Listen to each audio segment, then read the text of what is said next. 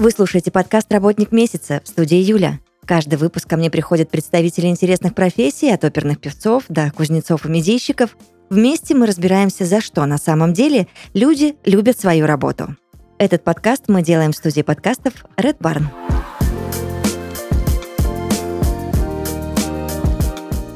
Подкасте «Работник месяца» Эльмира Наумова, начальник отдела обучения и развития управляющей компании RM Rail. Эльмира, здравствуйте. Здравствуйте. Рада вас и видеть, и слышать. С вами нужно подробненько обо всем поговорить, все обсудить.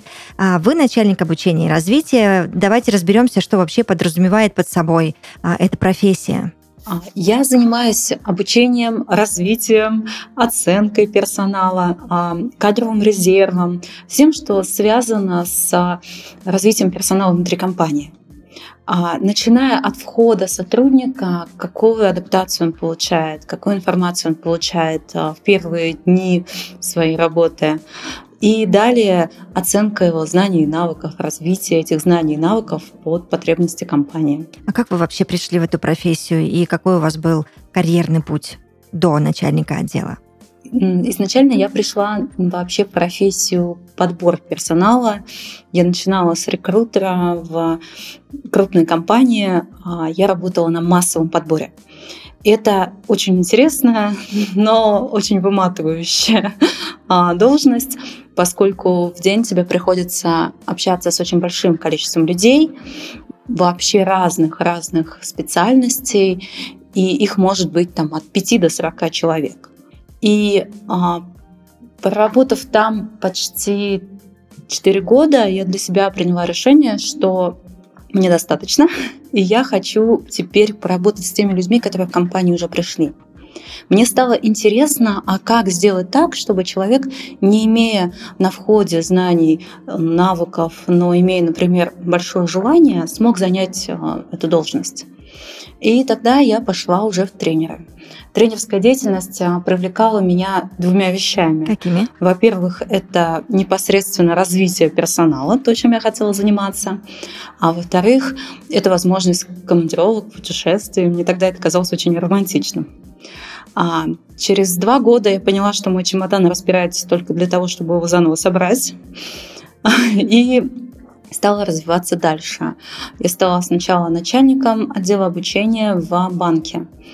А, У меня в подчинении было 10 городов, в которых были учебные центры, тренеры, с которыми я как раз работала. А после этого я уже пришла работать в производственной компании тоже на позиции именно начальника отдела обучения и развития.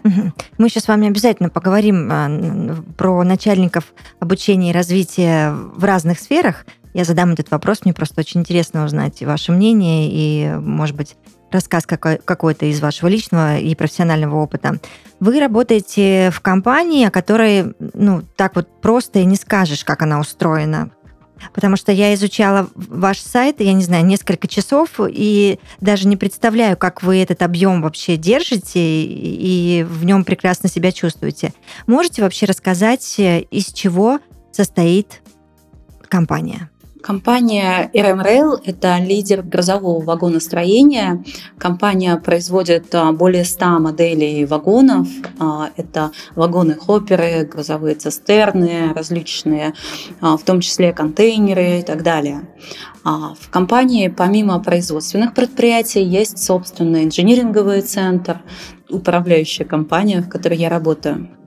На наших предприятиях производится все как раз для грузовых вагонов. А- а Очень много людей работает в компании. А, 7 тысяч с хвостиком. Как объять такой объем? Часть предприятий находится в Республике Мордовия, часть предприятий в Саранске, в Рузаевке, а, есть предприятия в Бакане, Хакасии.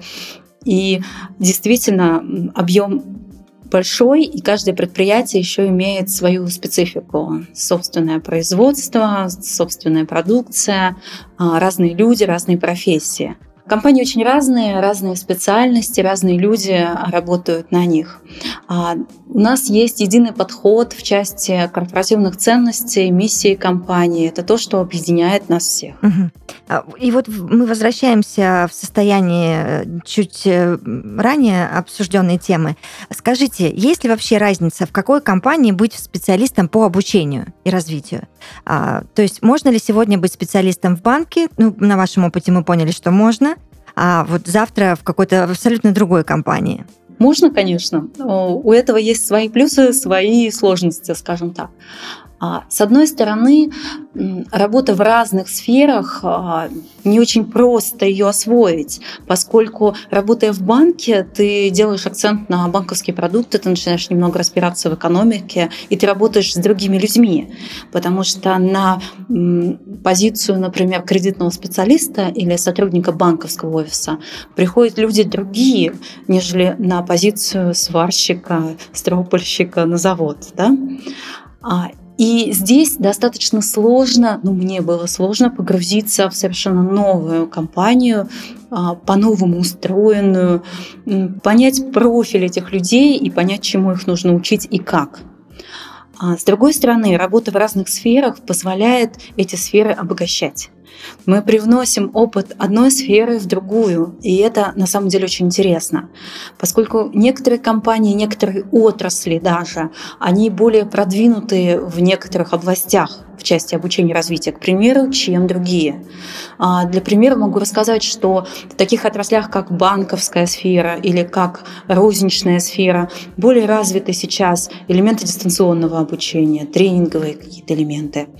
А в производственных предприятиях, ну, в большинстве из них, есть несколько другой подход. В основном это лекции, какая-то практика, ориентированное обучение непосредственно на рабочих местах и так далее. И в принципе, те и другие методы, они классные. Угу.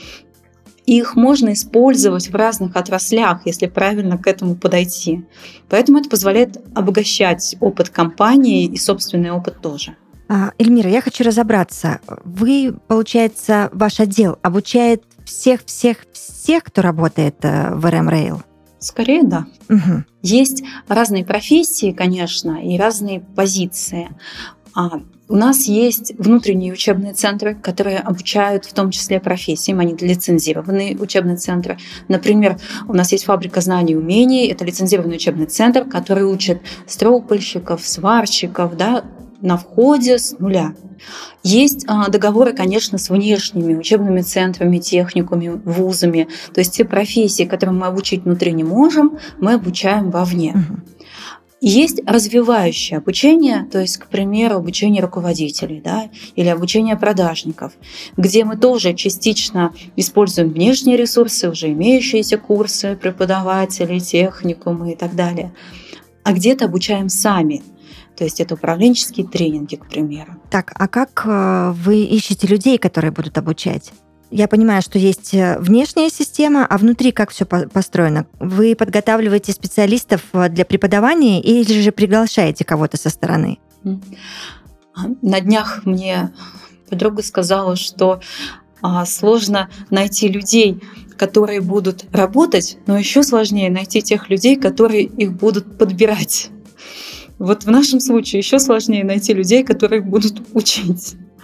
А, с тренерами все очень интересно. Есть программы тренингов, которые проще а, заказать уже готовые. Да? Есть масса программ, которые проводят замечательные внешние тренеры или тренинговые центры, в которых можно заказать готовую программу, приобрести ее и обучить специалистов. Но если мы хотим проводить эту программу на регулярной основе, если мы хотим, чтобы все наши сотрудники обучились этому, то гораздо интереснее вырастить внутри такого тренера. Поэтому в своей работе я делаю ставку в основном на внутренних тренеров, ну, наверное, 80 на 20 по отношению к внешним. Моя задача найти людей, которые хотят это делать, обучить их дать им нужные компетенции и помочь им стать внутренним тренером. Мы очень часто привлекаем а, рабочих даже, привлекаем сотрудников компании, которые являются экспертами того или иного материала. Привлекаем их к проведению обучения, к созданию курсов и так далее. Угу. Плюс у нас есть внутренние тренеры. Да. Сегодня у меня был как раз тренинг тренеров, где мы с ними разбирали методологию тренинга и учились составлять программы. Эльмира, а бывает иногда сложно, когда вы видите потенциального кандидата и, может быть, человека внутри вашей компании, который готов, да, хочет э, стать тренером, но вы вдруг понимаете, что ну, Сейчас вот я хочу, чтобы вы поняли, о чем я. Не, не все желающие имеют возможности и способности да, к преподаванию. Это тоже, извините меня, огромный труд. А, бывало ли у вас на практике такое, что вот э, был такой какой-нибудь желающий человек, или несколько, быть может, но вы понимали, что м-м, у него вряд ли получится. Или же наоборот, можно как-то а, на одном желании вырастить хорошего тренера. Было такое, что были ребята, которые очень хотели быть тренерами, но я в них, скажем так, сомневалась. Но м, моя позиция, я даю шанс каждому. Ой, это классно. Да, а, потому что если посмотреть на тех тренеров, которых я учила, вот так вот взять их там за 100%, то процента 2 – это те люди, которые не смогли. У остальных все получилось. И получилось у ребят, которые ранее этим вообще не занимались. А, к примеру, бывшие коллекторы, а, ассистенты, секретари, специалисты банковского офиса. У них было очень большое желание и никаких навыков проведения тренингов, презентаций и так далее. Но благодаря упорной работе все случилось. Угу. Сейчас они проводят управленческие тренинги. А, одна девочка сейчас занимается дистанционным обучением, ведет компании на удаленке, да, занимается системами дистанционного обучения, курсами и так далее. А вы уже мне, в принципе, рассказали, ну, как строятся вообще принципы образования да, внутри компании. А, но можете просто подробнее еще мне объяснить, есть ли какие-то, не знаю, воркшопы, лекции, системы тестирования и так далее? Да, конечно. А, ну, во-первых, у нас есть определенные принципы в компании, как раз заложенные в часть обучения. А, мы считаем, что обучение должно быть непрерывным. Это часть повседневной деятельности. Обучение должно быть а, нацелено на конкретные результаты, отвечать конкретным бизнес-целям компании – Обучение должно быть доступным. У нас каждый сотрудник вправе пройти программу по своему профилю. Обучение достаточно гибкое. Мы подстраиваемся под графики сотрудников, под их возможности обучения. У нас есть и очное обучение, и дистанционное, и лекции, и тренинги, и обучение на рабочих местах в том числе. Обучение актуальное и современное. У нас есть современные средства, там, такие как VR-тренажеры, например, для сварщиков, для маляров, для стропольщиков. Мы используем систему дистанционного обучения. Какие-то часть курсов сотрудник вообще может пройти в любое удобное для него время с любого устройства. Это если говорить про принципы. А в части форматов обучения, я, наверное, тоже сейчас рассказала, что их ну, очень много. А каждая профессия, каждый профиль сотрудника нам диктует, по сути, правила. Да? Мы не можем часть сотрудников сорвать на двухдневный тренинг потому что мы сорвем производство. И тогда мы идем к ним на рабочие места, либо организовываем обучение по два часа, либо выделяем какое-то время в удобные для них, да, в удобном для них графике. А часть сотрудников, наоборот, проще пригласить и один раз всему обучить, да, провести с ними полноценный тренинг бизнес-игру и уже потом отпустить поля, отрабатывать да, свои навыки. Где-то требуется наставничество. То есть форматы мы подбираем под задачу. Эльмира, скажите мне, пожалуйста, каким специальностям а, сложнее всего обучить и повысить квалификацию? И почему это происходит, если есть вообще такие специальности? Конечно, есть часть специальностей, которым мы не учим, просто потому, что им замечательно учат других техникумах, вузах и так далее. И вместо того, чтобы пытаться создать вузовскую программу инженера, нам проще взять готового инженера. Конечно, там образование будет в разы лучше. А, кроме того, есть ряд программ, которым мы учим, но до определенного уровня. Да, а далее уже, например, топ-менеджеров мы отправляем на внешние тренинги. А, но на самом деле говорить о том, сложно или не сложно, наверное, обучение подбирается под задачу, под необходимость. Оно должно четко отвечать стратегии компании. Соответственно, а, учить руководителей, ну, наверное, сложно в определенном смысле этого слова. А, поскольку каждый из них обладает определенным опытом, он считает, что он все уже умеет, все уже знает.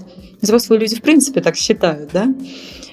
С другой стороны, при а, правильном подборе методов, а, при грамотном тренере, ну, сложно мне уже мало что кажется. У вас, я знаю, есть направление работы с молодежью. Да? Давайте, пожалуйста, поговорим об этом подробнее. Что за проект? Можете ли вы выдать нам какие-то уже, рассказать о каких-то результатах? А сколько человек стали вашими специалистами? На каких специальностях? Мы действительно очень много работаем с молодежью, причем с очень разной молодежью. Для начала расскажу, почему. Давайте. Мы делаем ставку на молодежь, потому что это наше будущее. Мы понимаем, что специалистов на рынке становится все меньше, а хороших специалистов еще меньше. Тоже в тему шутка, что на рынке становится все меньше высококвалифицированных, но низкооплачиваемых кадров. Но нет, платим мы хорошо. А, но все равно найти их с каждым годом становится все сложнее. А, поэтому мы понимаем, что нам нужно начинать сильно раньше. Для начала люди должны выбрать ту специальность, которая нам понадобится. Безусловно. Для начала они должны пойти нужный техникум, в нужный вуз для того, чтобы там обучиться. И обучаясь там, знать, куда они пойдут работать дальше. Мы должны быть работодателем приоритетного выбора, и это часть нашей стратегии. Поэтому мы э, очень плотно работаем с молодежью. У нас есть разные программы. Мы приглашаем студентов на практику. Мы сами в разных вузах выступаем, рассказываем о нашей компании, показываем промо-ролики с наших заводов, рассказываем ребятам, как это классно, про наши социальные льготы, про наши зарплаты, про наши возможности, карьерный рост и так далее. А мы работаем и с вузами, и с техникумами, и со школами. Мы водим экскурсии на производство, приглашаем их. Наверное, самое такое сейчас будет яркое у нас а, совместно с нашим вузом, Мордовским государственным университетом имени Огарева, у нас есть программа «Школа инженеров будущего». В эту школу раз в неделю приходят детки а, с 1 по 4 класс. И они осваивают вместе с преподавателями нашей фабрики знаний и умений а, навыки инженеров. И это на самом деле здорово. Они уже в этот момент начинают влюбляться в эту профессию. Да, это очень круто, Эльмира. Это невероятно Мы... классно. Сам факт, что вот эти малыши уже приходят в вузы, да, и их еще там а, им что-то показывают, рассказывают и объясняют, это прям выше пилотаж. Вот. А сейчас это обучение проводится на территории фабрики знаний и умений, то есть они даже видят, где находится производство. Ну, естественно, мы их вводим самыми безопасными путями. Вот. А, кроме того, мы проводим регулярные экскурсии для преподавателей, для заведующих кафедр, чтобы они тоже рассказывали ребятам, какое производство у нас есть. А, но есть у нас еще одна очень интересная программа, называется она «Новое мышление».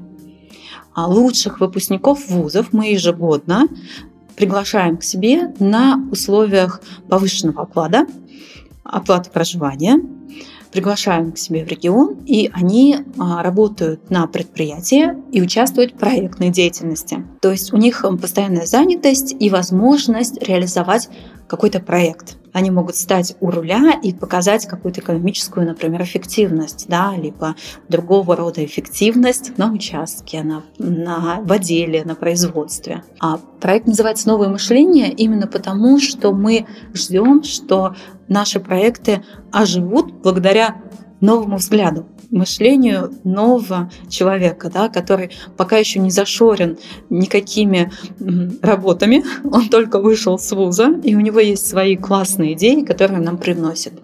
Проект работает ежегодно, около 10 человек каждый год мы берем. У нас сейчас есть такие сотрудники, и эти ребята, которые были набраны в прошлом году, в том числе сейчас ездят по вузам и рассказывают о существовании этого проекта. Прекрасно. А сколько сотрудников а, конкретно в вашем отделе? Конкретно в моем отделе в управляющей компании есть я, есть один ведущий специалист по обучению и есть администратор системы дистанционного обучения. Но на самом деле основные мои сотрудники находятся на предприятиях. На наших предприятиях есть учебные центры, либо специалисты обучения, которые а, как раз реализуют своими руками все обучающие курсы. И тоже относится к моему отделу. Угу. А как вы считаете, лучше растить сотрудников внутри компании или искать уже готовых специалистов на рынке и почему? Я считаю, что один путь не отменяет другого. Угу. Искать готовых точно нужно, а, поскольку они привносят новые практики, они привносят а, интересные решения, а, современные решения, и это здорово, да, его уже не нужно готовить. Да. Но и растить внутренних тоже нужно. Я регулярно делаю ставку на обучение внутренних тренеров, еще ни разу об этом не пожалела. Вклад в наших сотрудников, он показывает себя лучше во многом, чем поиски на стороне зачастую. Хотя, я говорю, один путь не отменяет другого. Внутренние сотрудники лучше знают производство, лучше знают компанию, и развиваясь внутри этой компании как тренеры, они влюбляют в компанию всех остальных. Они рассказывают, как здесь можно чего-то достичь, как можно получить карьерный рост, как можно а, освоить другую профессию. И они сами живут в этом, поэтому им верят. Но сотрудники, которых мы находим на рынке, приходя в компанию, а, тоже привносят очень важную вещь. Они привносят новый взгляд, профессиональный подход зачастую, да, современный подход. Эльмира, есть ли какой-то вопрос, который я вам не задала, но вы бы очень хотели на него ответить? Затрудняюсь сказать. Все, вопрос снят.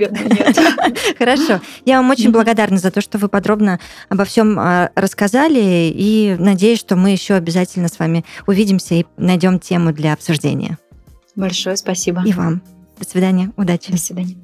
В подкасте «Работник месяца» Эльмир Наумова, начальник отдела обучения и развития управляющей компании RM Rail. Мы обязательно услышимся. Пока.